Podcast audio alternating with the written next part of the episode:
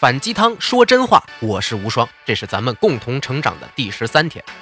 大众创业，万众创新，这是我们二零一六年叫出的口号。这口号一出啊，好多心里不安分的人就开始以迅雷不及掩耳之势出来开公司啊，甚至很多都是初出茅庐的大学生，还有很多压根儿没毕业的。为什么这么多人都跑出来创业了呢？难道就因为这一句口号吗？肯定不是，因为啊，还有其他大量的。对于创业的宣传文案啊，飘扬在朋友圈里啊，其中有一条吸引了我的注意力，就是不创业就会死。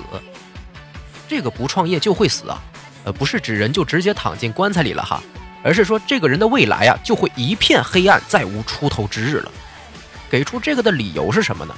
现在的世界最有价值的不是产品，不是服务，而是人。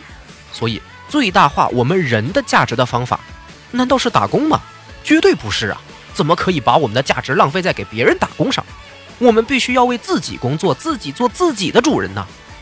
哦呦，这个乍一听相当热血沸腾的理由，着实点燃了大部分有志青年的斗志，好像是为了我们的自由意志抛头颅洒热血的目标而前进，对吧？但是，好多人只看到了创业成功的那极小部分人，比如马老板和马老板。而这些成功者是经过了多么激烈的厮杀，多么痛苦的初期挣扎，以及爆发了多么大的运气，是不会被报道和宣传出来的。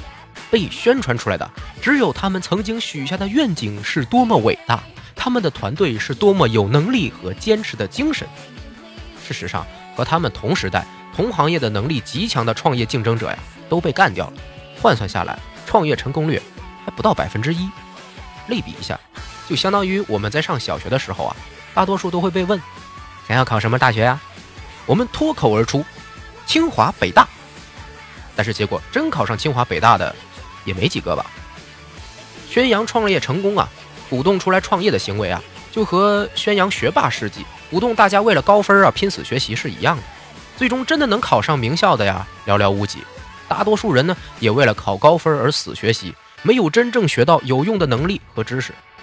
创业更惨，因为你的结果也许就是血本无归，无法生存。明明你在公司上班，好好的领着工资，不仅能养家糊口，还能多出空余时间来进行娱乐啊放松。可是你出来创业，你可能每天顾不上吃饭呐，顾不上娱乐啦，满脑子都是你的业务怎么赚钱，你能不能活下去？压力大的天天掉头发不说，更别想什么谈恋爱呀或者陪家人了。前两天啊。一个小伙伴给我发了个二零一七年的段子，说孙悟空大闹天宫的时候碰到的对手都很轻松啊，就打败了。可是取经路上的妖怪们都很难对付，这是因为天宫里的神仙们都是给玉帝打工的，只出力不卖命，而路上的妖怪们都是自己创业，一个个拼了命的和孙猴子搞，所以创业的都是玩命的，是最强大的。二零一七年，所有的创业者都去玩命干，准没错啊，不拉不拉的。我就直接回了我小伙伴一个神回复，所以天宫里打工的都活得好好的，路上创业的妖怪们可都死绝了哈。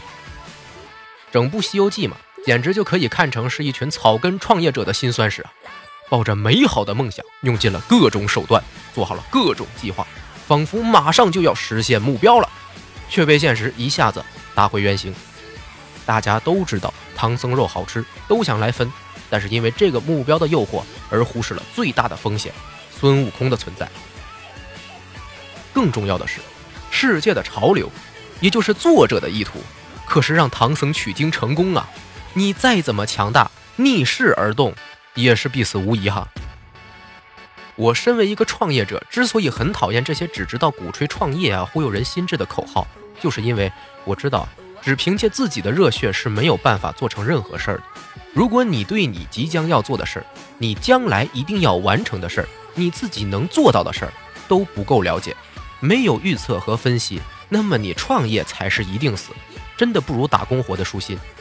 有梦想是好事儿，但是如果你不具备足够的避险能力和预测能力，好心也只能办了坏事儿，创业啊只会死得更快。如果你是一个敢于做别人不承认而自己完全坚信的事，有足够避险能力的人，那么不创业你会死。如果你不是，那么不创业，你才能活得下去。